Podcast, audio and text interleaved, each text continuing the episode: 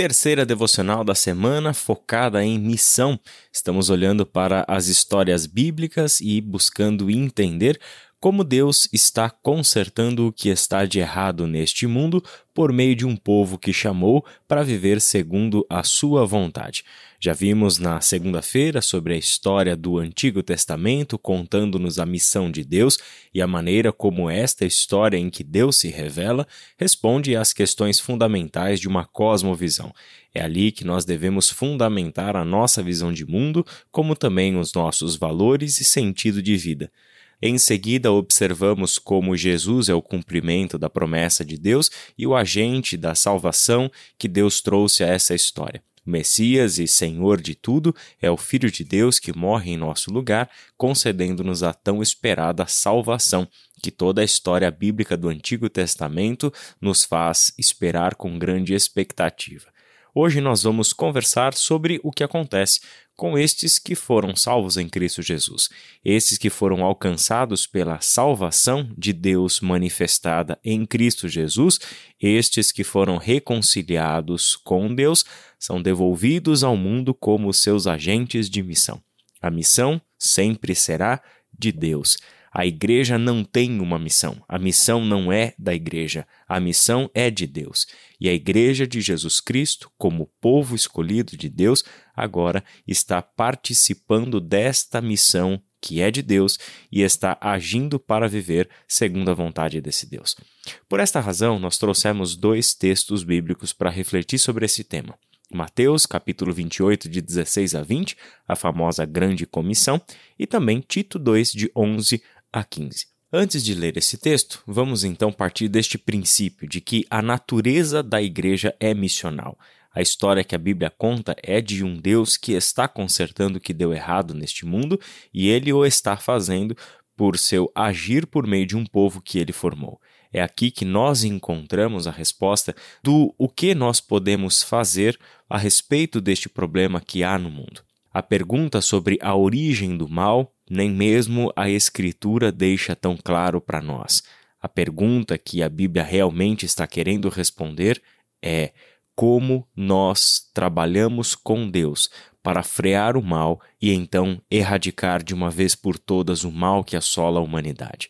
A Bíblia se ocupa em dar nome a este mal, o pecado, Satanás, a morte, aquilo que se introduziu como uma doença na criação de Deus. Agora, vamos olhando para a Igreja de Jesus Cristo como esta agência de missão, este posto avançado do reino de Deus na terra por meio do qual Deus está agindo. Mateus 28, de 16 a 20. Os onze discípulos foram para a Galiléia, para o monte que Jesus lhes indicara. Quando o viram, o adoraram. Mas alguns duvidaram. Então Jesus aproximou-se deles e disse: foi-me dada toda a autoridade nos céus e na terra. Portanto, vão e façam discípulos de todas as nações, batizando-os em nome do Pai, do Filho e do Espírito Santo, ensinando-os a obedecer a tudo que eu ordenei a vocês. E eu estarei com vocês até o fim dos tempos. Esta aparição de Jesus aos discípulos, após a sua ressurreição, consiste em Jesus dar aos discípulos o grande mandamento da missão. Eles deveriam agora ir por este mundo com um objetivo claro, definido: fazer discípulos de todas as nações. Isso é importante porque o pensamento nacionalista destes discípulos judeus estava encontrando aqui a sua primeira ruptura. Jesus os envia às nações, não apenas à casa de Israel, ao povo de Israel, mas os envia às nações com a missão de fazerem discípulos de Jesus. Ao fazer isso, eles devem batizar as pessoas em nome do Pai, do Filho e do Espírito Santo, concedendo a estas pessoas de todos os povos uma nova família. É esta nova família que recebe o nome da Trindade Santa: Pai, Filho e Espírito Santo. E estes discípulos também, no processo de fazer discípulos de todas as nações, deve ensinar as pessoas a obedecer a tudo o que Jesus nos ordenou. A comunidade em missão no mundo, o povo de Deus, tem uma característica especial na sua relação com Deus. E aqui nós encontramos a íntima relação entre a missão e a ética. Este povo é chamado para obedecer. Ah, tanto Êxodo capítulo 19, como todas as histórias bíblicas do Antigo Testamento giram em torno da obediência ou da desobediência do povo a Deus. Deus dá o seu mandamento para que este povo obedeça e assim viva, e assim cumpra a sua missão entre as nações. A mesma coisa está acontecendo nas páginas do Novo Testamento. Este povo está sendo enviado ao mundo como uma mensagem. Preste atenção: este povo não possui uma mensagem, este povo é a própria mensagem. Quando vive em obediência absoluta ao seu Senhor, este próprio povo, na sua maneira de viver, na sua maneira de responder, na sua maneira de se relacionar, está comunicando ao mundo a relação perfeita com Deus. Está comunicando ao mundo a graça e o amor de Deus que estão vivos na sua própria vida e na sua forma de viver glorificam a Deus. É desta maneira que este povo torna Deus conhecido. Isto não significa que este povo também não tem uma mensagem verbal a contar. É claro que tem. Nós temos uma história e esta é a história bíblica a ser comunicada para o mundo. Só que esta história precisa ser vista como história viva. Não adianta contarmos uma história sem que a nossa vida esteja completamente comprometida com essa história não tem peso, não tem autoridade, falaríamos como quem conta algo que ouviu dizer, mas que logo entra por um ouvido e sai pelo outro porque não tem o peso da autoridade. Esta é a razão pela qual Jesus era visto como diferente dos mestres da lei e dos fariseus. Ele fala como quem tem autoridade.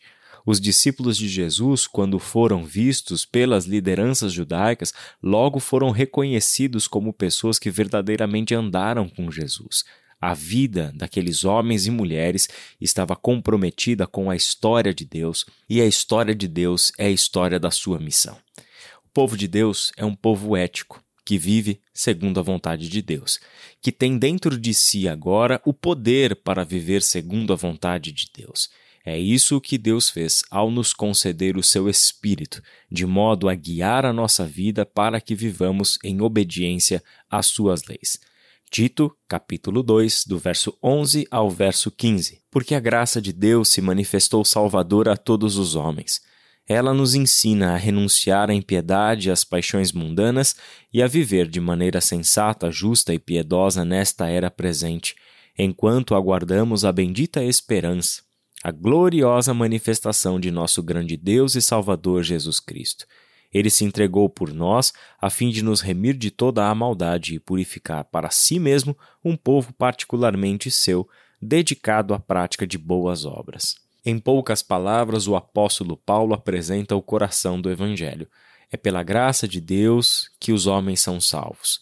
E esta mesma graça ensina aqueles que foram alcançados por ela a renunciar às impiedades e às paixões mundanas e a viver de maneira sensata, justa e piedosa nesta era presente. A graça de Deus é o instrumento de Deus para a nossa salvação, e esta salvação é contínua. Não apenas fomos salvos, mas estamos sendo salvos na medida em que o nosso coração e mente se converte ao Senhor na medida em que abandonamos as inclinações e desejos pecaminosos do nosso coração forjado neste mundo para vivermos de maneira sensata, justa e piedosa, exatamente segundo a vontade do nosso Deus. Este povo que está no mundo como representantes de Deus na terra, como uma embaixada do reino de Deus, é aquele povo que foi remido que foi purificado e que se torna propriedade exclusiva de Deus, um povo que pertence a Deus, um povo que é propriedade particular do Deus eterno. E este povo tem uma característica: assim como o seu Deus, ele é dedicado à prática de coisas boas, ele é dedicado à prática de boas obras, bons trabalhos. Este povo tem um compromisso com o bem, este povo age pelo amor, este povo age em sintonia com o coração, com o falar e com o agir do seu Deus.